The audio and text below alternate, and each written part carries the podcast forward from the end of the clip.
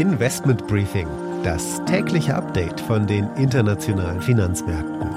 Ein The Pioneer Original.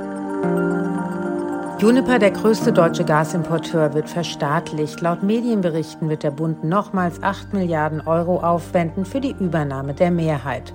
Deutsche Erzeugerpreise steigen so stark wie nie zuvor, plus 45,8 Prozent zum Vorjahr. Der einzige Trost in den Zahlen, es hängt vor allem an der Energie.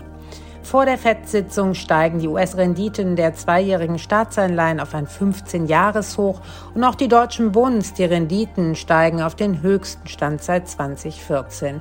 Die Niederlande haben indes den Mindestlohn um 10 Prozent angehoben, um die sozialen Kosten der hohen Inflation abzufedern. Damit einen schönen guten Morgen aus Frankfurt. Mein Name ist Annette Weißbach. Ich freue mich, dass Sie auch bei der heutigen Ausgabe mit dabei sind.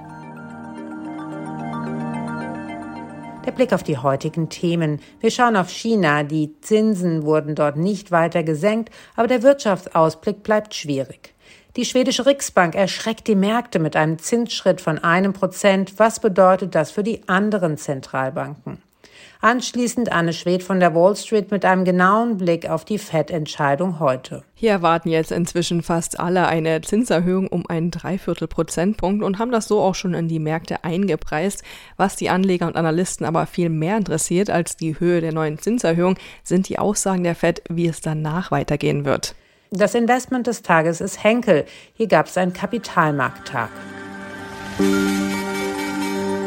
Das sind die Themen heute. Die komplette Ausgabe hören Sie als Teil unserer Pionierfamilie. Alle Informationen dazu finden Sie online unter thepioneer.de. Ich hoffe, wir hören uns schon bald in aller Ausführlichkeit wieder.